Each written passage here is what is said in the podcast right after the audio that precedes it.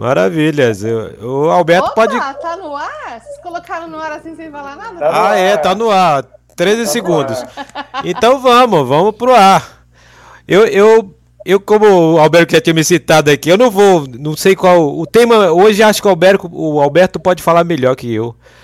Mas já que estamos no ar, vamos, vamos agora, vamos que vamos. Alberto, você, você poderia explanar pra gente o que, que a gente vai falar hoje, do que, que a gente vai falar, por favor? Ah, você e a, ou a Fernanda. Eu acho que todos nós podemos fazer um, um, um apanhado e fazermos conjuntamente isso. Nós já estamos no ar. Já, vamos Isso. cumprimentar o pessoal, né, minha Então, gente? Vamos boa falar noite. oi. Abrir a porta de casa, não é isso? Ai, a, nossa, a gente abrindo a nossa porta aqui. Olá, Vamos boa noite. cumprimentar as pessoas. Isso aí. Então, um- uma boa noite a todos né, que estão nos vendo. Eh, agradecer, então, pela, pela audiência, né? Pedir desculpas aí por eventuais falhas e demora né, para iniciar, mas eh, em tudo tem a sua parte boa, né? Às vezes até esse, esse próprio eh, não formalismo agrada um pouco da nossa convivência, né? Hoje nós temos a presença da Fernanda, certo? que para nós, foi um, da Sociedade dos Pensadores, foi uma participação muito grande. Né? Temos o Marcos e temos o Dão. Né? É, ele colocou, o Dão colocou para a gente falar aí sobre a questão dos partidos políticos, né? que é a agenda de hoje. Então, eu não sei quem gostaria de começar, se, se tem alguém que quer iniciar falando, se eu começo. Eu deixaria aberta a palavra, então, para os colegas aí terem a iniciativa e verificar o que eles acham mais conveniente. Ah, eu engatava uma segunda, Alberto, e já mandava brasa aí no, no Né? tema, não é, Dão? Eu já É verdade. que é. Começa Vai. então? E vamos, vamos lá, vamos lá. Então vamos lá. É, na verdade, falar, falar sobre partidos políticos, né? Seria legal começar ah, em cima de uma conceituação de partidos políticos. O conceitual, o definir, vamos assim dizer, conceitual é uma palavra mais adequada, né? É, uma, boa, uma conceituação razoável, até nós estávamos conversando hoje à tarde. É, a, a, a, a Fernanda colocou muito legal. É, é um agrupamento de pessoas, né? é, identificadas por uma ideologia é, que se espera, e essa, esse agrupamento identificado por uma ideologia tem como objetivo uma ascensão política voltada para uma atividade forte e social. É, então, é, essa seria uma definição mais ou menos formalizada, uma conceituação mais formalizada sobre partidos. Duas palavras são essenciais nessa conceituação: é, ideologia e social. Hora que se perde a questão da palavra ideologia social, dispersa o princípio da idade do partido. Né? Falando um pouquinho sobre é, como é que surgiu essa, essa ideia de partidos, né? Os gregos e os romanos, é, na antiguidade, né, é, tinham o domínio popular, né? E uma das formas que eles tinham para, assim, não digo combater, mas fazer uma resistência para a organização proletária, é, é, era em cima do lema, que acho que todo mundo já sabe, dividir para governar. E, assim, com o poder na mão, a ideia de dividir, para que se divida a organização proletária e, e, e agrupe dentro dos princípios deles, foram surgindo a ideia de partição, de partido, né? É, embora isso tenha sido utilizado assim de uma maneira ah, mais informal, né? Ah, no século XVIII, mais precisamente na segunda metade do século XVIII, né? É, na Inglaterra, houve a, forma, a, a, assim, a formalização do princípio partidário, né?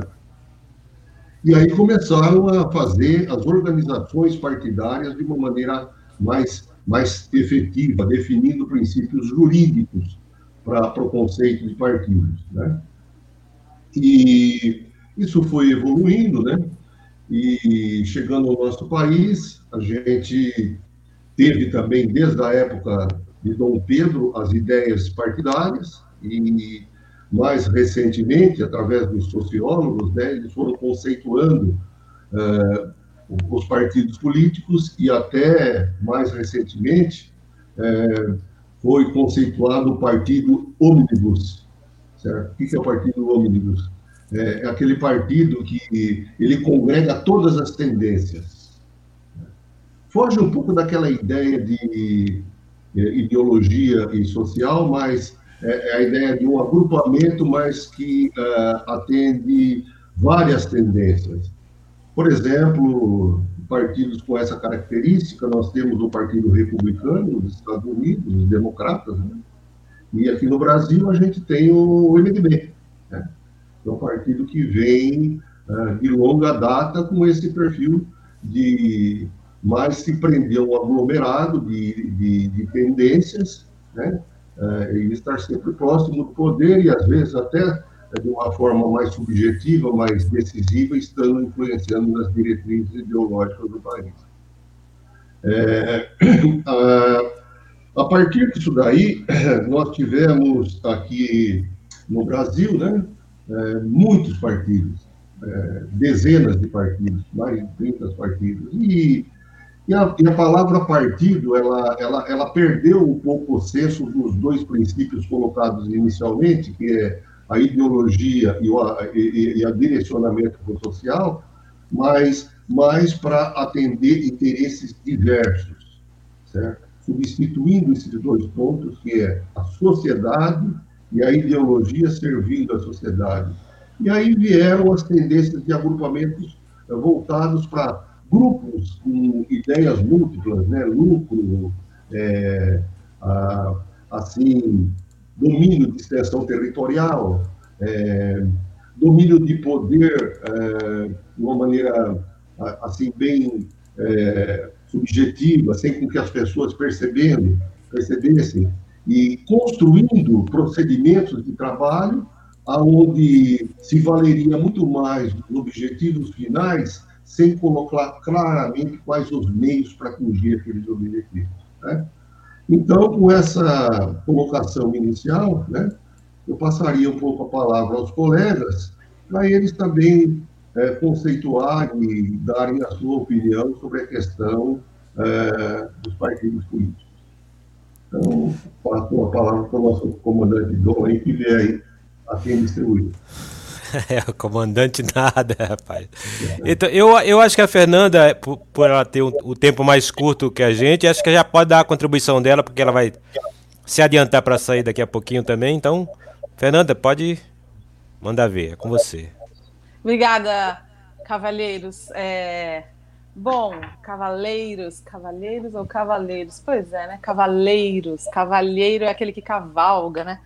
Eu gostaria, eu acho que eu acrescentaria duas coisas só, muito importantes a essa introdução que o Alberto é, nos apresentou agora. A questão da democracia, porque os partidos eles é, foram criados, assim, essa coisa de esse conceito de defender uma ideologia, ele está vinculado à execução da democracia. Então, é, a importância e a necessidade da existência dos partidos políticos, ela está relaciona relacionada com a execução ou o comando ou o projeto de poder, porque os partidos existem para chegar ao poder político. É por isso que existe os, é por isso que existem os partidos. Então acho que a questão da ideologia, a questão do social e da democracia, né? Os partidos só existem para colocar em prática a democracia, né? Enfim.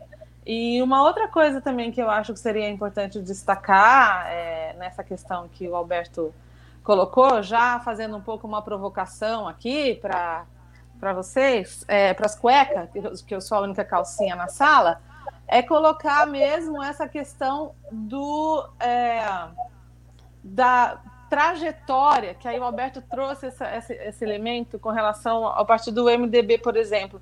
Se não me engano, Alberto, quem trouxe esse. Quem usava muito essa fala enquanto era sociólogo ainda foi Fernando Henrique Cardoso, essa questão de juntar o agrupamento, né? Dos, dos, ele, na condição ainda de professor, antes de enfim, ele, ele usava essa expressão para falar dos, dos grupamentos de diferentes e eu acho que o MDB na história do Brasil, depois, quando ele assumiu, porque o MDB foi criado originalmente para fazer oposição ao governo. Então, isso é uma coisa que ele não deveria estar ligado ao poder, né? É, e ele mudou de nome algumas vezes, transformou PMDB, que era Partido do Movimento Democrático Brasileiro, ou qualquer coisa que valha, que eu não sei se é isso mesmo, mas deve ser alguma coisa parecida.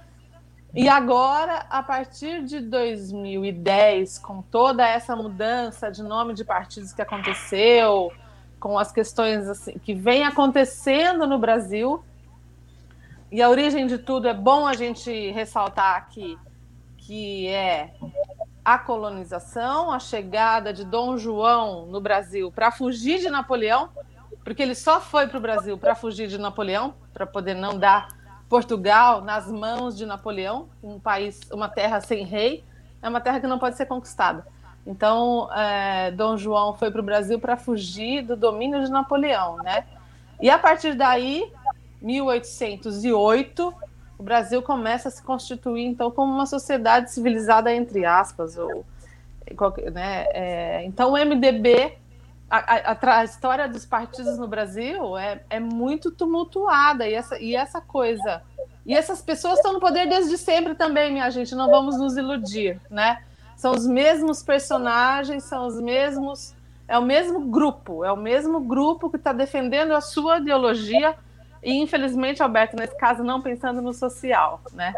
Está defendendo a sua ideologia e os seus interesses particulares e é, bem específicos, que é a manutenção do status quo, do capital e etc. Então, o MDB que nasceu, que foi criado como, naquele momento existiam dois partidos, a Arena e o MDB, perdeu completamente a sua característica, que era para fazer uma oposiçãozinha, né? Não muito, só para poder fazer um jogo de cena. E agora voltou com esse nome e continua sendo o partido que está aí é, a mosca na merda, desde sempre, né? O MDB é a mosca na merda que está sempre ali o tempo inteiro. E, enfim, é... acho que é isso aí para começar a provocação aqui, começar o diálogo. Muito bem, muito bem, Fernanda. Bacana. E eu vou passar então a palavra já para o Marcos também, que ele está aqui. Depois eu faço minha, minha consideração também, Marcos, por favor. Ok, então. É, eu gostaria de comentar um pouquinho mais sobre os partidos políticos, lembrando aqueles que foram extintos, na verdade, com a chegada da ditadura militar em 64. Nós tínhamos aí o Partido Liberal, tínhamos também o Partido Comunista, que eram as forças que toda a migração dos europeus do Brasil, dos italianos, dos alemães, que eram fortemente sindicalizados já no final do século XIX, por conta da primeira Revolução Industrial, que aconteceu lá em 1914, na França. Então, nós tínhamos a presença de migratória muito forte desses membros aqui no Brasil. E eles foram perseguidos, foram extintos esses partidos, a partir aí do, da força bruta, né, na verdade, fecharam esses partidos e só era permitido então ter a arena e o PMB, de alguma forma permitida pelo governo. Então, tínhamos um Brasil de dois partidos no, na, na época da ditadura. E também lembrar da, do início da, da luta, né? Por que, que foi criado o Partido dos Trabalhadores? Década de 80, final dos anos 70, né? 79 para 80, o Partido dos Trabalhadores foi é, de 79 para 80, é, nesse viés de revolta contra a opressão, né, tudo aquilo que representou a ditadura para o nosso país.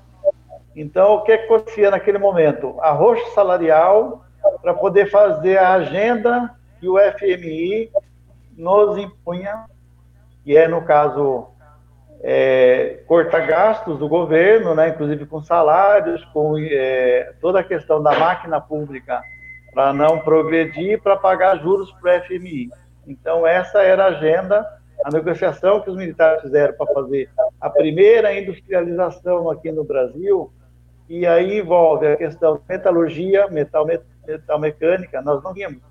É, a produção de aço no Brasil era todo exportado, tivemos então investimento em siderúrgicas, é, a CSN, outras grandes é, estatais, né, conseguiram fazer então a transformação do aço aqui, com tecnologia toda alemã e pagando por essa tecnologia. E esse, esse endividamento que nós a, a, acordamos com o FMI lá na década de 80, nós ficamos com ele até que veio um governo diferente, o governo do PT, o qual pagou a dívida pública, a dívida do, do FMI. Aí nós não ficamos mais reféns desta agenda neoliberal a qual está imposta hoje. Então, o governo que está aí, ele representa o retrocesso, pelo menos, vamos fazer, fazer o retrocesso aí de 64. A gente voltou pelo menos quase 40 anos para trás. Então, é bom para o povo repensar em qual tipo de governo vai escolher agora em 2020, que são eleições municipais. A gente está falando de partidos políticos, mas a importância do, partido político é a bandeira que ele levanta.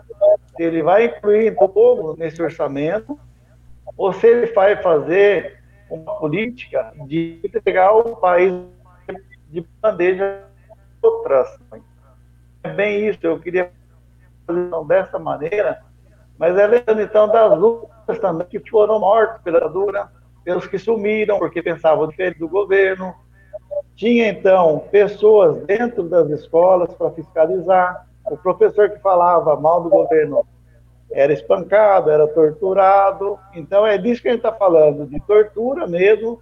E tem gente que aplaude essa questão da tortura. Então, tem gente que não conhece a história do Brasil. Tem que estudar um pouquinho mais. Quem fica aplaudindo as coisas aí de, de gente que é genocida é igualzinho a ele. Então é isso, companheiros. Passa a palavra para o Dão eu acho que eu já fiz a minha primeira contribuição aí, tá bom? Muito bem, seu moço. É isso aí. Bom, eu, eu queria falar da representatividade dos partidos hoje em dia, né? A gente vê que perdeu sentido, né? Pelo menos em grande parte dos partidos brasileiros hoje, não tem mais sentido de, de, de representar uma ideologia política em sua grande maioria, elas representam é, ideologias é, religiosas, né, de cunho financeiro, né, e outras totalmente de, fora da política. Que, então, a, a representatividade dos partidos hoje mudou muito. Então, poucos os partidos, você conta na mão, os partidos que têm representatividade política na, no cenário nacional. Né? É uma coisa que tem se falado muito em, também em, em contenção da, de, de, formação de partidos, mas toda vez que se fala, que se fala e se faz isso, eles dão um jeito de, de passar o que está aí. Nunca tem uma, uma barreira mesmo grande para conter a, a formação de partidos ou a chegada de partidos ao poder, ou partidos que ficam é, em torno de grandes partidos, né? Que servem só para para alimentar e ser, e, e, ser, e ser comprados, né? Ficar ali se valorizando para serem comprados por outros partidos maiores, gravitando em torno de, de partidos de partidos maiores, né? Partidos esses, a gente vê o PMDB, por exemplo, em torno dele tem, tem dezenas de partidinhos que, ficam ali e ele, próprio PMDB também é um part... é vários, são vários partidos juntos, né? Ele não é um partido único, é como o Alberto falou, é um partido ônibus que você vê um PMDBista aqui em São Paulo e vai para o Nordeste, chega lá, o PMDB de lá é totalmente diferente do PMDB que, que, que faz que, que declama aqui. Enquanto que tem os partidos ideológicos mesmo, que a gente, é o caso do Partido dos Trabalhadores, é o caso do PSOL, né, agora. E tem outros partidos de esquerda também, PCdoB. A maioria dos partidos de esquerda, então, ele tem uma carta que prerrogativa de, de formação do partido, que tudo que se fala e, e se constrói na política é perante também uma, uma sequência daquela, daquela cartilha. Não, não é. Você não pode chegar no, no PT e falar uma, fazer uma coisa que não esteja programática lá, né? Não esteja programada para na cartilha do partido. Então, e é, é, é nisso que a gente acha. Eu, por exemplo, acho muito ruim que, que hoje em dia tenha tantos partidos e não represente coisa nenhuma, ou represente lados que não, não vão edificar a política nacional e coisa nenhuma. Então, é, isso também a gente tem que ter essa preocupação. É, o fundo partidário também dá muito lastro para isso, né? Porque a população é, excomunga o fundo partidário. Por um lado, ela tem muita razão, mas por outro, os, os partidos políticos de, de ideologia política realmente que querem construir alguma coisa ficam à mercê do empresariado se não houver um fundo partidário. Né?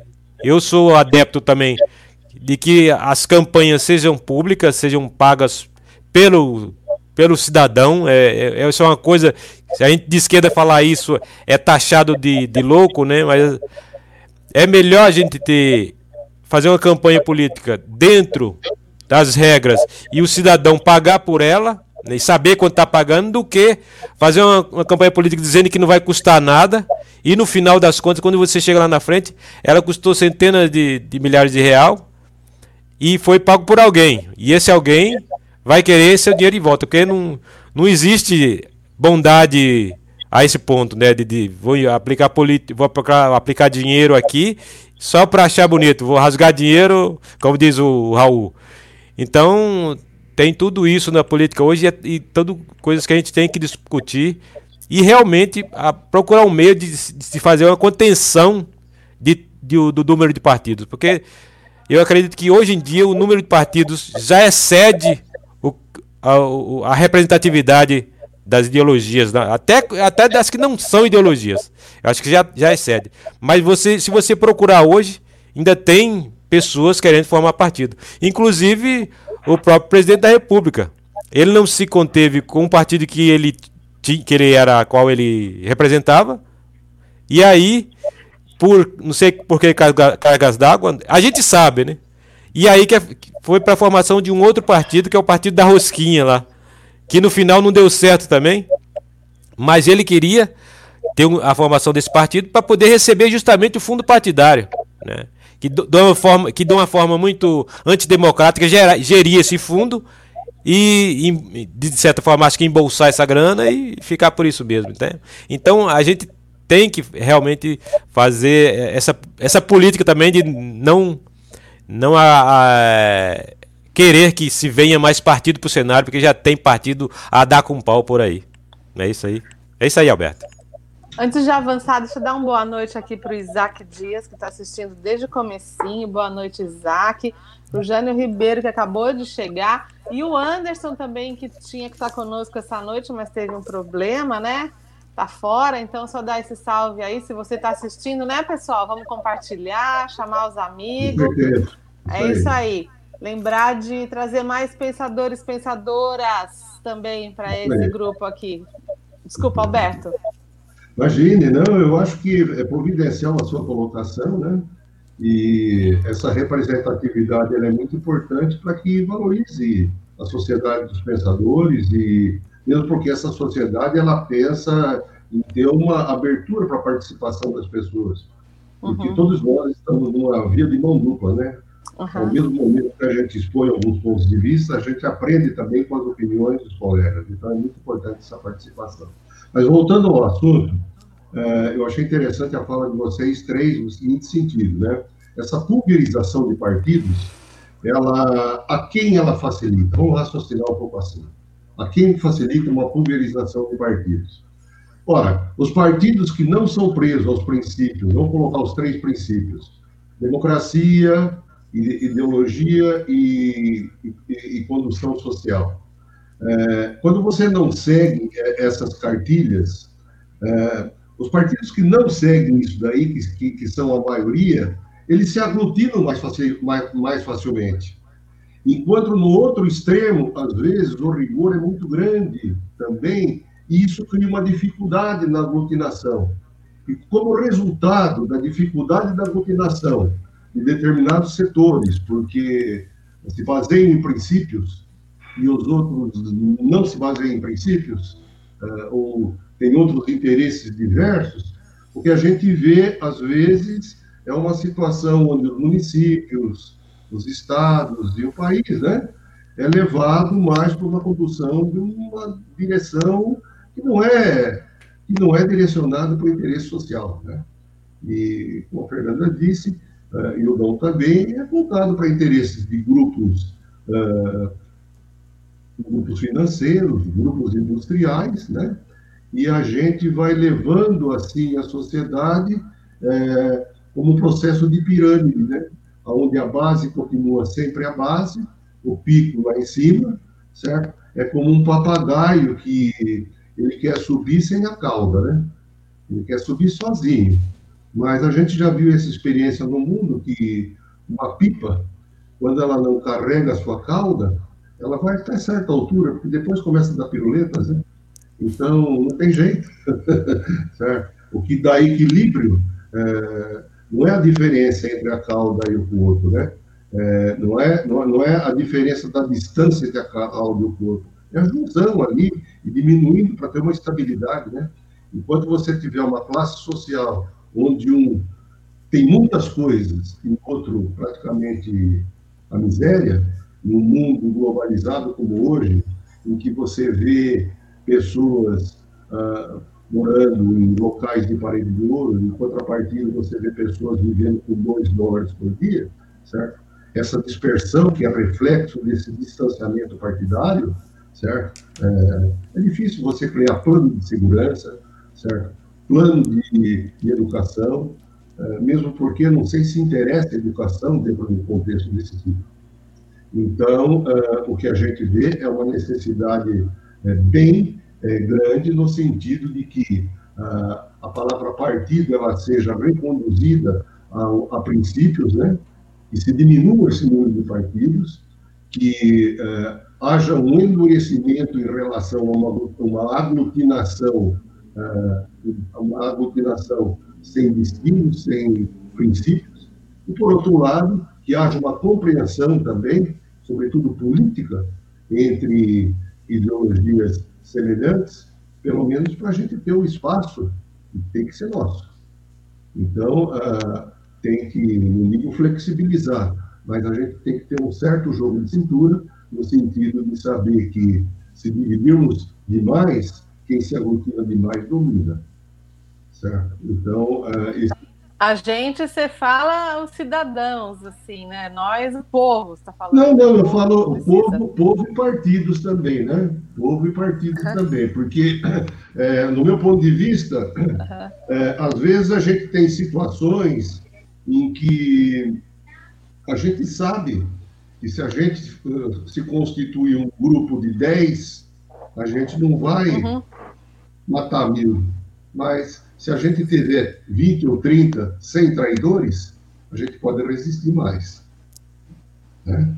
Então, é, é preciso também a gente olhar com cuidado esses pontos, certo? E ter, assim, uma visão política que não facilite o lado de aglutinação fácil, certo? Porque aonde a, a ideologia é, ela tem uma, uma ausência de espaço, certo? Uh, a troca de interesses ela fica mais facilitada. Uhum. Agora, o, o, difícil, às vezes, é você aglutinar dentro de princípios que são, é, de fato, princípios. Uhum. Então, tem que utilizar é, análise política um pouco mais contextualizada, uma análise política que seja mais cuidadosa, é, inteligente, né? porque, às vezes, no jogo de puxa-corda, não dá para você puxar a corda e ter o, o, seu adversário já ultrapassando a linha. A gente vai puxando devagar isso, certo? Até Democracia. chegar no ponto. Exatamente. Até chegar no ponto que a gente consegue. E agora, eu continuo falando, vocês querem falar? Vocês não me dão muita corda, porque senão eu fico Deixa eu falar aqui um oi para o Manezinho também, que acabou de chegar, nosso guerreiro da Rádio 13. É, eu acho, não sei, vou já pegar o embalo aqui, já que eu cortei, né? É, eu, achei importante é, essa reflexão que o Marcos apresentou da questão da contextualização da luta né, pela classe trabalhadora.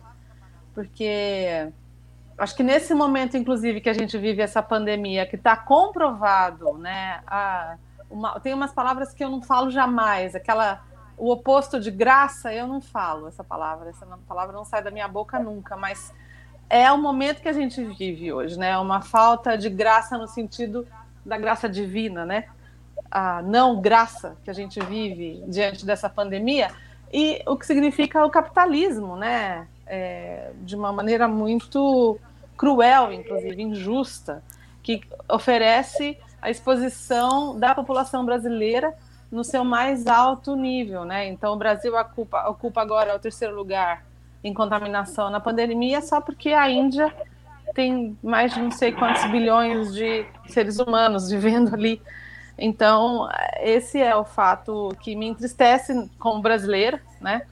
E me preocupa muito, porque essa coisa de pedir para as pessoas estudarem história e conhecer é uma coisa que a gente tem que ficar fazendo o tempo inteiro. Meu amigo, minha amiga, meu querido, por favor, vamos ler, vamos estudar e tal. E uma outra coisa que o Dão também disse, trouxe essa questão da variedade de partidos que defendem seus próprios interesses. Eu sou corintiana, mas eu fiquei chocada de saber que o Corinthians estava querendo montar um partido.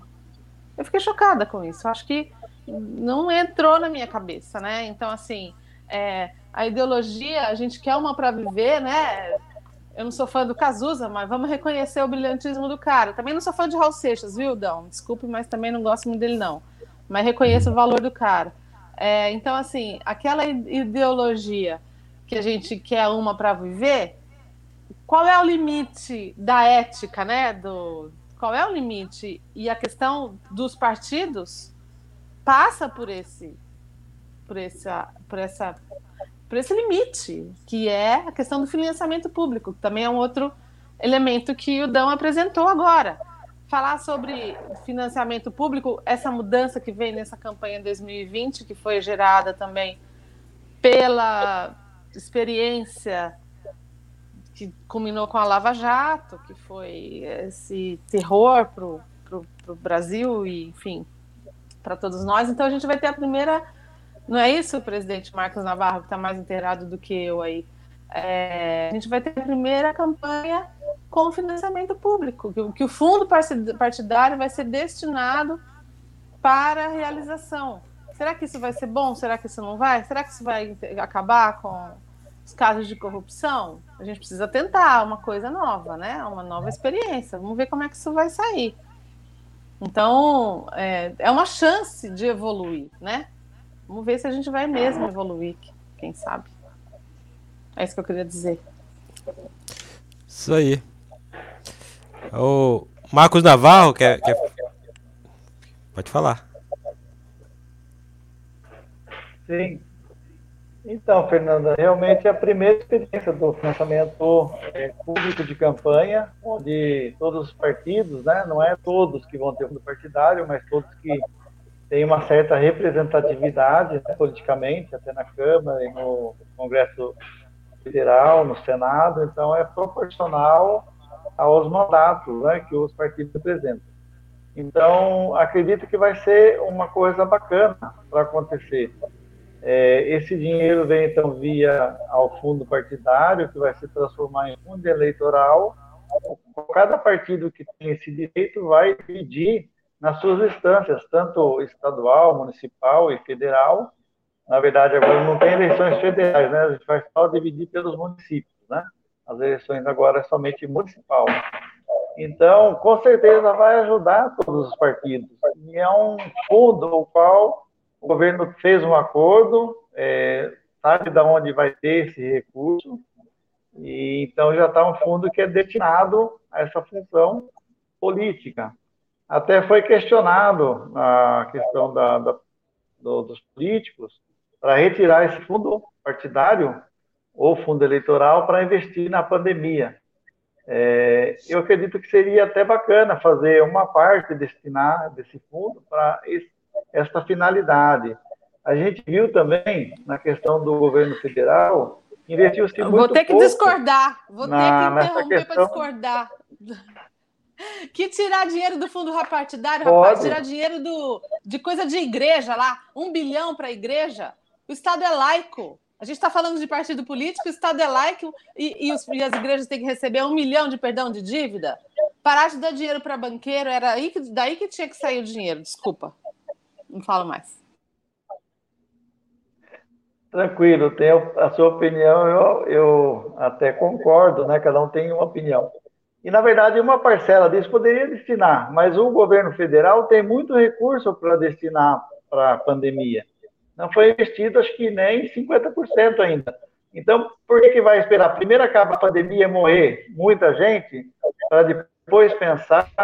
A gente não está nem ainda no final do platô, vai começar a diminuir os casos, Pode ter uma segunda onda, como teve no caso lá que a Fernanda estava contando para mim, na Irlanda, teve já uma segunda onda, acho que até uma outra, uma terceira onda pode ser que venha. Então, todos os países fizeram a, lição de casa, do distanciamento, de acreditar na ciência, de não falar que é só uma gripezinha, porque é mentira, nós temos aí é, é, muita gente já que perdeu a vida, né? Temos um número enorme, aqui eram mais de 170 pessoas. É um número considerável, que são 170 famílias, ou até mais, né? Então, isso a nível de, de Brasil, acho que já, já passou de 100, 110, 115 mil mortes. A gente está, assim, numa coisa desordenada, né? E tem lugar que a gente sabe que não tem espaço dentro do UTI para ser atendido, está sendo atendido no corredor. Então, que tipo de atendimento tem para o brasileiro? O SUS é um si- sistema excelente, mas ele não tem recurso, não tem espaço físico, não tem dinheiro para das famílias. Então, fica essa pergunta: o que, que vai se fazer com esse dinheiro depois que morrer mais 100 mil pessoas? vai para os banqueiros? Será? Eu não sei. Eu estou colocando questionamento aqui como brasileiro. Eu quero que o meu povo tenha vida e vida digna. É para isso que a gente tem um governo no país. Para ter um rumo. Infelizmente, não temos. Gostaria de complementar bem rapidinho a questão da história do PT. Ela, ela surgiu a partir de uma greve grande que teve lá no ABC, e ela foi, teve um movimento na Praça da Sé, Santos Dias foi morto, um sindicalista. A partir da morte do Santos Dias, o povo do sindicato se revoltou contra o regime militar. A cavalaria matou o metalúrgico que estava se manifestando. Por isso surgiu o Partido dos Trabalhadores, da luta, da base do sindicato, que luta pelos direitos do povo. Então, tem muita gente que não gosta de sindicato, só que quando vem um aumento de 5% para a categoria, o sindicato foi lá bater na porta das empresas. Eu também fui empresário, mas eu reconheço o valor de casa. Eu também já fui. Então, o trabalhador realmente tem que ter. E o que, esse governo que fez com Ele tirou a questão daquela contribuição sindical. Um dia por ano que contribui para os sindicatos. Infelizmente, temos centenas de sindicatos fechando as portas. A gente está falando de política, e política também envolve luta sindical. Então, por que, que eu estou falando isso? Quem que vai fazer a homologação dos trabalhadores quando for preciso? Será que é o contador do patrão? Ou será que o próprio trabalhador vai ter que pagar para o contador fazer as suas contas? Talvez um, um, uma questão de, um, de, uma consulta né, do contador, que não é muito caro, mas talvez chegue, chegue até a, entre meio salário, um salário mínimo, depende do contador. Então, possivelmente, ele vai ter que pagar para alguém fazer essa conta, porque não vai ter mais sindicato, infelizmente. Nós temos que voltar, essa juventude que está aqui, que seja aguerrida, voltar a povoar o sindicato, para voltar a ter movimentos do sindicato para aglomerar as pessoas, para lutar pelo povo, porque esse é o caminho, o caminho legal, o caminho que realmente tem pessoas empenhadas com a luta. Nós vimos aí que essa questão de fragilizar os sindicatos fragiliza o povo. O povo está tendo uma carteira verde e amarela, onde pode trabalhar uma hora para qualquer um e registrar a carteira verde e amarela. Será que vai ser aposentar lá com 35, 40 anos de contribuição, que mudou a lei agora? É, a pessoa tem que primeiro morrer para depois pegar um, um papelzinho lá que está aposentado, né? Então tem que ter dignidade. Tudo que está falando para o povo é tudo mentira. Ó, vai fazer a previdência que não vai acabar, não vai ter mais para ninguém, viu? Então nós vamos ter que acertar aqui. Vai tirar, vai terceirizar a mão de obra, é porque é para aumentar o emprego. É, é tudo a dia. Mudou a lei aí do, do, do a, a reforma trabalhista, né? Foi feita a reforma previdenciária. É tudo golpe. Agora é reforma administrativa. Vai tirar do trabalhador agora público. O servidor público não tem um monte de direito. Vai cortar direito. Né? Então, esse governo aí é tesouro. Não tem plano de governo nenhum. É somente passa faca. Então, o trabalhador se vira lá com, com migalha. Não tem problema. O importante é tirar do povo. Então, é um governo é, dos banqueiros, governo, principalmente é, dos a... grandes empresários. Eu passo a palavra, legal então, você falar. eu já falei um pouco demais. Então, legal só fazer uma observação aqui muito interessante, muito que precisa ficar ressaltada sobre essa agora questão da reforma administrativa, que vai atingir a coitada da enfermeira e vai preservar o privilegiado do juiz, né? Porque o juiz eh, ficou de fora, né? O judiciário ficou de fora da reforma administrativa, por exemplo, que também é um servidor público, também é um servidor público. Mas assim, interessante dizer que quem garante o funcionamento da estrutura dos projetos de poder são os servidores públicos. Porque sem o servidor público, os interesses políticos eles ficam muito mais ressaltados. Então, acabar com o servidor público não vai trazer nenhum benefício, nenhuma vantagem para o funcionamento do Estado. É isso que as pessoas precisavam entender de uma, de uma vez por todas, né? O servidor público está para servir o Estado e não os interesses de um ou outro partido político que esteja no poder. Isso precisa ficar, precisava ficar claro. As pessoas precisavam ter esse entendimento. Obrigada.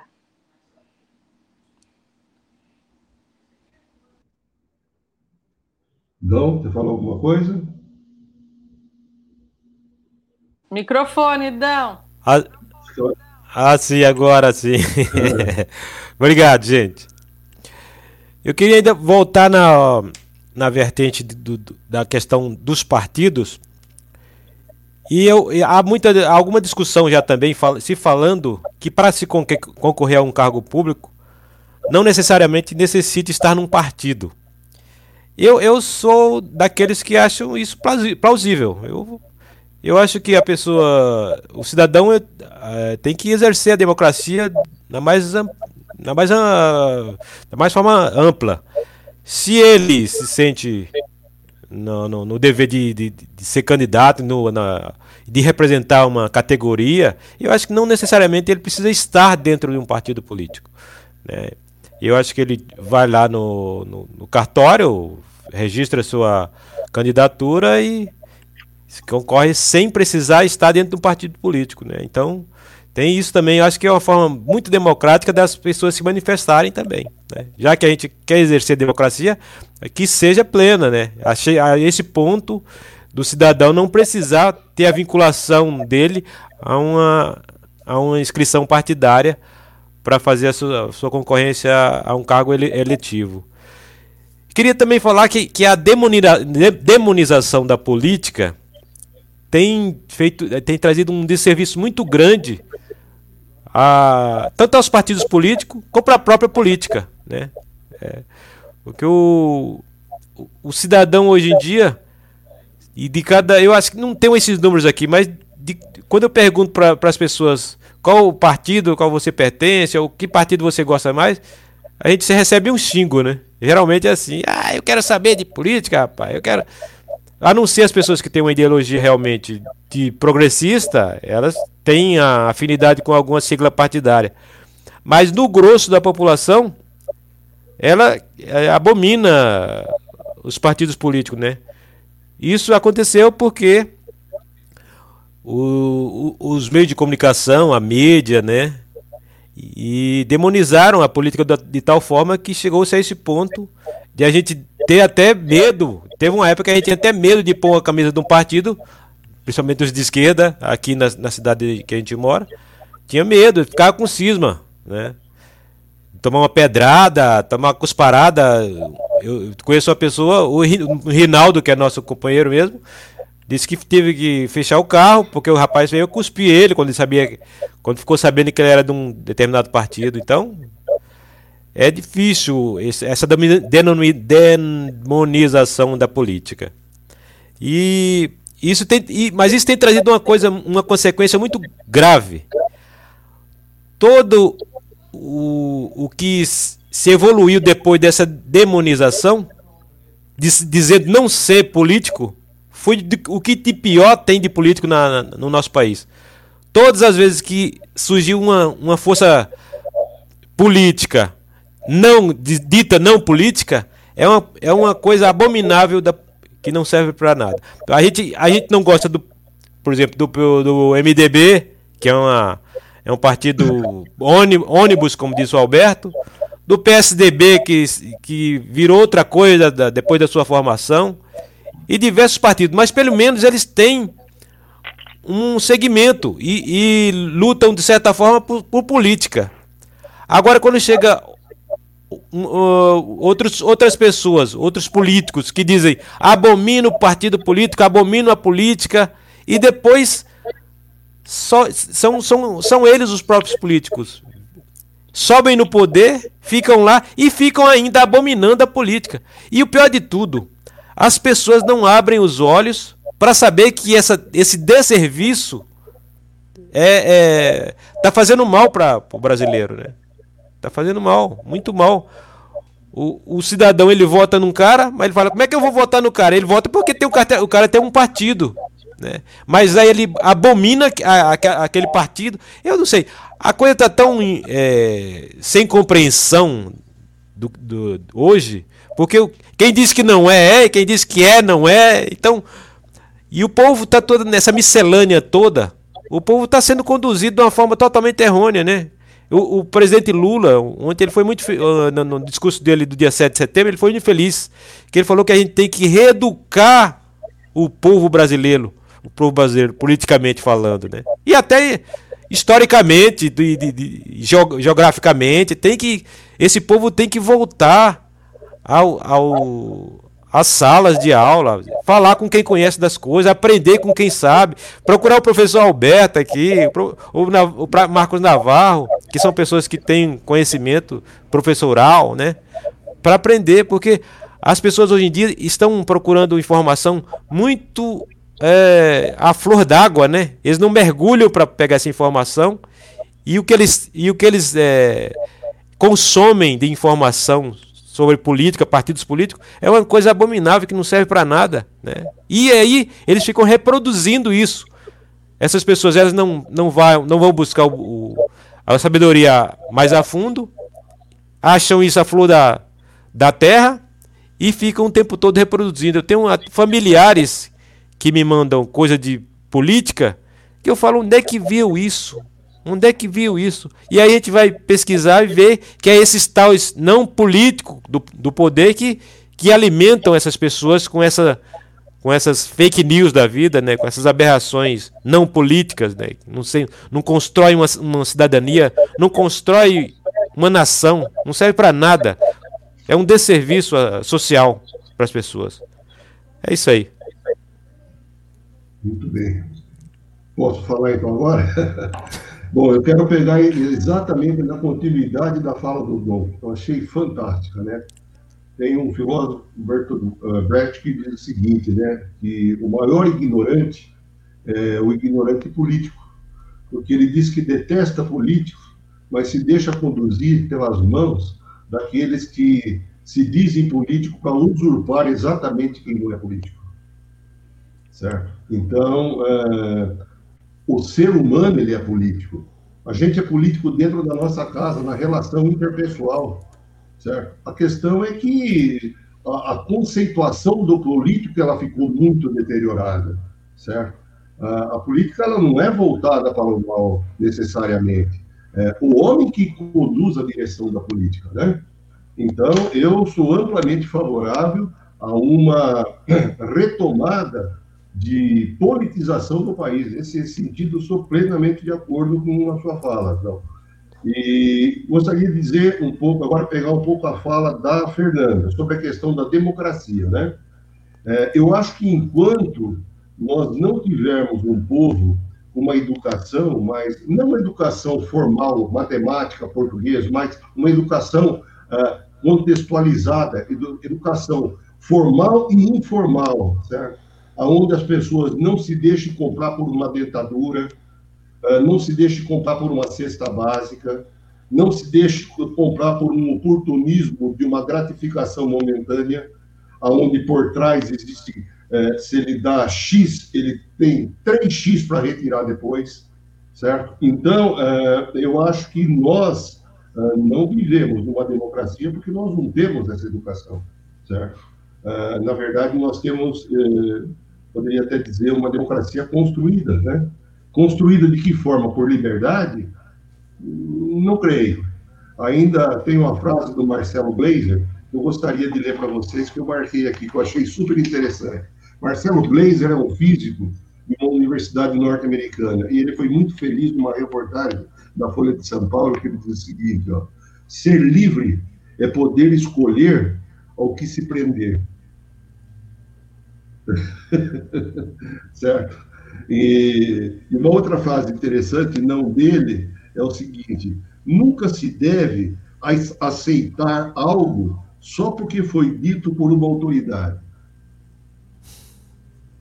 Então, eh, são dois princípios que eu acho que é, são importantes, né? Eh, até vou fazer agora, um, dentro desse, dessa ideia de politização, vou fazer uma crítica à estrutura partidária também, né? Porque, na verdade, o, o mundo ele é governado né, por um processo hierárquico. Você não tenha dúvida disso, existe um processo hierárquico e nós, simples mortais, não enxergamos. Mas uma atuação mundial que reparte hemisférios, polos, América do Sul, outras Américas, Europa, certo? E essas forças vão encurralando e criando subgrupos dentro desses setores, inclusive no nosso país. E a partir daí, a democracia não é expressão de liberdade, é uma, é uma democracia construída. Por quê? Porque o povo não tem a educação generalizada, a educação, a educação que abrange não a parte formal, mas a parte de uma discussão sobre a parte da cultura onde vive, um pouco na direção do que dizia Paulo Freire, certo? Que foi um educador fantástico, né? De reconhecimento internacional, né? Então, é, dizer que a educação não tem influência política, claro, às vezes eu até começo a pensar, né? Às vezes começo a pensar na cama assim, falei, puxa vida, será que a gente tem que ter uma política para dirigir uma direção da educação? Ou é um princípio de educação bem formado, bem constituído? E aí eu me volto até um pouco aos princípios, alguém pode até discordar um pouco de mim, mas princípios, por exemplo, os cristãos, né? e abrange não só a questão da religiosidade, mas a, abrange a questão de convivência humana, de princípios, né, de forma de relacionamento. E quando a se a gente enxergar uma educação dessa forma, ela quebra um pouco o processo piramidal da hierarquia, certo? E a gente praticamente não precisa muito de mando, porque é, não é a pirâmide que manda a luz para baixo, é a base que manda a luz para o pico. Né? Então, Bacana. gostaria que a gente pensasse um pouco sobre isso daí, né? E por isso que eu sou um cara que às vezes eu encho, deixa eu, vou até falar uma palavra meio chula, né? É, eu encho o saco das pessoas, as pessoas já vê esse cara falar de educação de novo, de tudo, ele fala de educação de segurança. Pô, mas eu enxergo a educação como processo de, é, vamos, vamos dizer, de é, fluir dentro do partido, que vai fluir dentro de um processo político, que vai fluir dentro de um processo hierárquico, mas de direção contrária. Não de sobreposição de um vértice iluminando a base, mas algo que suba todo junto. Né? A base subindo junto com esse pico. Então é um pouco por aí que eu gostaria de falar. Muito bem, muito bem, professor. A, a Fernanda tem tá falando aqui que ela, ela precisa sair, gente. Ela precisa dar uma, uma palavrinha aqui para se despedir. Fernanda, por favor. O Marcos Navarro espera um pouquinho. Eu vou, então, agradecer muito a oportunidade de estar aqui com vocês essa noite, dizer que é, acho que esse é o, o, o, propósito, não vamos dizer que seja o objetivo desse grupo de pessoas, né, Alberto? O propósito das pessoas aqui é falar sobre educação, é fazer as pessoas pensarem, é abrir novos horizontes, porque realmente uma sociedade sem educação, ela não pode ser democrática, ela não pode ser bem-sucedida, ela não pode ter ideologia, ela não pode pensar no social. Ponto final, não há argumentos contra isso. Então, educação realmente, eu concordo contigo em número, gênero e grau, e é pela educação mesmo o caminho, não tem outro caminho, não é arma, não é guerra, não é nada disso, é educação. E é democracia, é o diálogo dos, entre os diferentes. A gente está vivendo um momento muito complicado no Brasil, né? É, por isso que eu fiz questão de falar essa coisa da democracia, porque a gente tem que, a gente não precisa pensar igual, mas a gente não precisa se odiar, se desrespeitar, né? A gente pode entrar num consenso. O Dão, só para fechar aqui o raciocínio, trazer uma informação também que não sei se vocês têm ou não. Eu moro na Irlanda atualmente e lá não é necessário ser filiado a partido político para concorrer à eleição. Você simplesmente se apresenta, paga uma taxa, é, um valor é, pequeno, não é, um, não é um grande valor, e você disputa uma vaga no legislativo.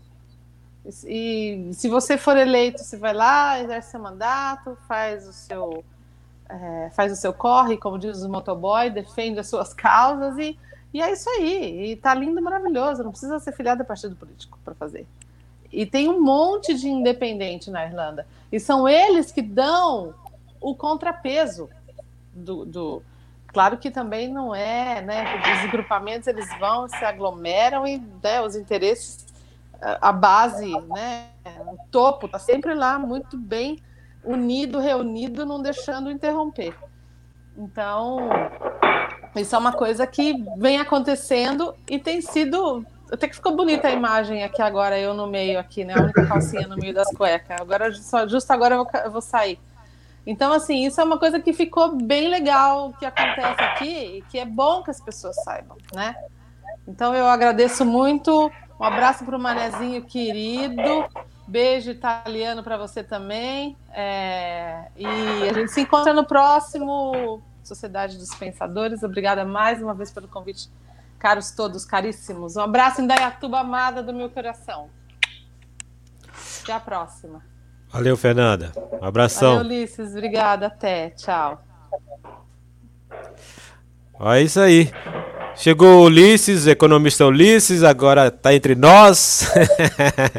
muito muito bem-vindo, Ulisses. E eu, eu vou pegar a palavrinha do Marcos, que já estava engatilhado para falar. Depois o Ulisses vai fazer a sua intervenção. Pode ser, Ulisses? Pode, pode, pode sim. Desculpa o atraso aí. Eu estava em reunião até agora. Marcos. Tranquilo, bem-vindo, Ulisses. É, a Fernanda que participou conosco. Bom, eu gostaria de comentar um pouquinho da questão da campanha. Nós estamos prestes a iniciar a campanha agora 2020 e que ela possa ser bem melhor do que a campanha de 2018. Tivemos uma campanha em 2018, que está falando sobre partido político, e também para a gente fazer a questão de respeitar as outras ideologias, as outras pautas, né? Temos cada partido político com seu projeto, plano de governo, onde vai fazer das propostas. E vamos fazer então nessa linha de um projeto de falar de plano, de proposta, Infelizmente, tem alguns políticos que querem se atacar. A gente tem que tirar essa questão da política do ódio, do, da cena. Na verdade, todos querem chegar no mesmo objetivo, é ser eleito, tanto executivo quanto legislativo. Vamos fazer uma política limpa e respeitando aí as, as diferenças de projetos, é, os, os, governantes aí que são constituídos, que estão aí pleiteando ser, ser aí futuros prefeitos, futuros vereadores. Vamos ter uma campanha em Datuba onde vai ter é, praticamente 30 partidos políticos, todos com representantes, com presidentes, com todos filiados. Então que a gente faça um respeito mútuo, né? Porque é bacana você falar de projeto. A gente ficar, ficar atacando um ou outro não tem esse motivo, porque o eleitor ele quer saber do que nós temos de proposta. Cada partido tem uma proposta para Indaiatuba. Então, vamos fazer uma, uma política voltada para isso, para o projeto, o plano de governo de cada um. Cada um tem as suas bandeiras aí de trabalho, cada um vai levantar as suas bandeiras de luta. Então, que cada um faça a sua proposta é, e vendo aí no horizonte, né, é, vislumbrando uma Indaiatuba melhor para todos. E não ficar mal dizendo um ou outro, é uma coisa muito feia. A gente está vendo que já está acontecendo isso na cidade de Indaiatuba. Então, para os que estão aí na disputa, se respeitarem. Nós já tivemos uma campanha muito difícil em 2018, e daqui a pouco um candidato vai querer matar o outro. Não tem necessidade disso. Temos espaço democrático para todos. Então vamos se respeitar, vamos é, é, pisar no chão e, e ver o outro também como ser humano, com, uma, uma, pessoa que tem uma proposta diferente da minha, mas que eu, eu que vou ter que convencer o meu eleitor. Não é atacando o outro que eu vou resolver o meu problema de ser eleito. É o contrário. Você vai acabar indo para trás. É uma dica, quanto também um dos pré-candidatos, que a gente do PT vai procurar trabalhar nessa, nessa, nesse padrão. Tá bom? Eu passo a palavra para o Ulisses. Ulisses, seja bem-vindo. Eu passo a palavra para você, é, para você entrar mais dentro do tema. Eu lembrei um pouquinho dessa questão do, do ódio que nós tivemos em 2018 e para a gente fazer uma campanha para 2020, pelo menos aqui na nossa cidade. Tomara que seja em todo o país, é, que ela seja uma campanha que é muito menos ódio do que foi em 2018. Obrigado, Marcos. É, eu acho que eu, na verdade, eu vou passar a palavra porque seria injusto participar nos últimos dois minutos da, nos últimos dois minutos aí da conversa. É, eu tô aqui só para não falar que eu não participei, mas eu passo a palavra mesmo. Desculpem a todos aí que, que estão, que estão presentes. Tudo bem, tudo bem, seu Ulisses. Não quer falar? Tranquilo então, mas de, de, qualquer jeito a nossa live também já tem uma hora e dois minutos e estamos nos finalmente também. Eu acho que já é hora da gente fazer nossas considerações, né? E eu mesmo já vou fazer as minhas aqui. Acredito que a gente tenha suprido a necessidade, a suprido as ausências aqui do, do Ulisses e do Anderson, que são duas figuras que realmente eles dão um dinamismo grande aqui ao nosso grupo. E a gente fez um esforço aqui, juntamente com a Fernanda também, que no, veio para somar bastante. Falamos dos assuntos, do assunto inerente, que era partido político, né? Política e partido político. Eu acho que é importante frisar isso. A gente está aqui para construir, não saber, não sou, não sou sabedor de nada, né? E esse grupo é justamente para a gente, é justamente para isso, para a gente discutir o que está posto aí no nosso dia a dia e a gente vai aprendendo e vai, de certa forma, ensinando as outras pessoas também. Muito obrigado. E é isso aí, até a próxima oportunidade. Muito bem, quem... Marcos quer falar? Ulisses? Pode falar, Alberto. Tá. É, eu vou pegar um pouco agora. Pode falar, Alberto. Depois eu falo, depois o Ulisses termina. Pode ser, Alberto. Tá bom. Então, para dar o desfecho final, né, antes de agradecer o pessoal pela possibilidade da gente participar, eu gostaria de pegar um pouco a fala do Marcos agora, né? O Marcos falou sobre a questão da violência, uh, da campanha, a forma de degladiação, né? E geralmente os grupos que são economicamente fortes, né, e, e, se agarram firmemente no poder, esse, esse, grupo realmente eles usam de todas as estratégias, né? Então, o que, que eu gostaria de dizer que a gente pudesse mudar um pouco essa direção e substituísse dois pontos, né? É, o ponto da violência e da esperteza, violência e a esperteza, por pontos do tipo assim, inteligência, objetividade e verdade. Eu sei que é duro falar isso em política, porque às vezes isso é caracterizado como ingenuidade. mas eu gostaria de ver muito isso partindo de nossa cidade, depois para o nosso estado, para o nosso país, a substituição da violência e da esperteza né, pela inteligência, objetividade e verdade. E aproveitar o momento para agradecer de novo né, todo esse grupo que me deu a oportunidade de, de participar junto com eles. Para mim está sendo um motivo de extrema, assim, é, vou dizer, felicidade e prazer, né? E, e, também de estar junto com o grupo que nos ouve, que escreve, que coloca as suas posições. Então, muito obrigado e desejo uma boa noite a todos. Gostaria de agradecer a todos que participaram conosco da live da Sociedade dos Pensadores. Pedir para vocês também fazerem a inscrição no nosso canal. A gente precisa de bastante inscritos aí para a gente criar um canal mais é, enxuto, né? Então, com as descrições do grupo menores. Então, conto com vocês. Compartilhe aí com seus familiares. É, é, participe da, também das lives enviando perguntas. Podem sugerir temas também para a gente. Tem aí o nosso nossa página Sociedade dos Pensadores no YouTube. Então vocês vão lá e fazem sugestão também de temas. A gente tem aqui uma sequência. Com certeza queremos falar aquilo que é importante para todos os nossos internautas. Gostaria de agradecer também imensamente a participação do Alberto Martins, do Ulisses, que chegou agora, Ulisses Maia, o Dão Ferreira, né? É, obrigado pela companhia, e também da companhia da Fernanda Otero. E todos que passaram por aqui, é, o Manezinho Santos, o Jânio Ribeiro e todos os amigos, né? Sejam todos muito bem-vindos. E, se Deus quiser, na próxima quinta temos novo tema, contamos com a presença de todos. Eu passo a palavra, então, para Ulisses Maia. É com você, Ulisses. A minha cara de pau foi tremenda nesse momento. É, só agradeço a todo mundo que participou, curtiu o nosso conteúdo, curta, compartilhe o nosso vídeo. E na semana que vem a gente se encontra de novo. Obrigado por todos terem acompanhado e um grande abraço a todos. Até mais.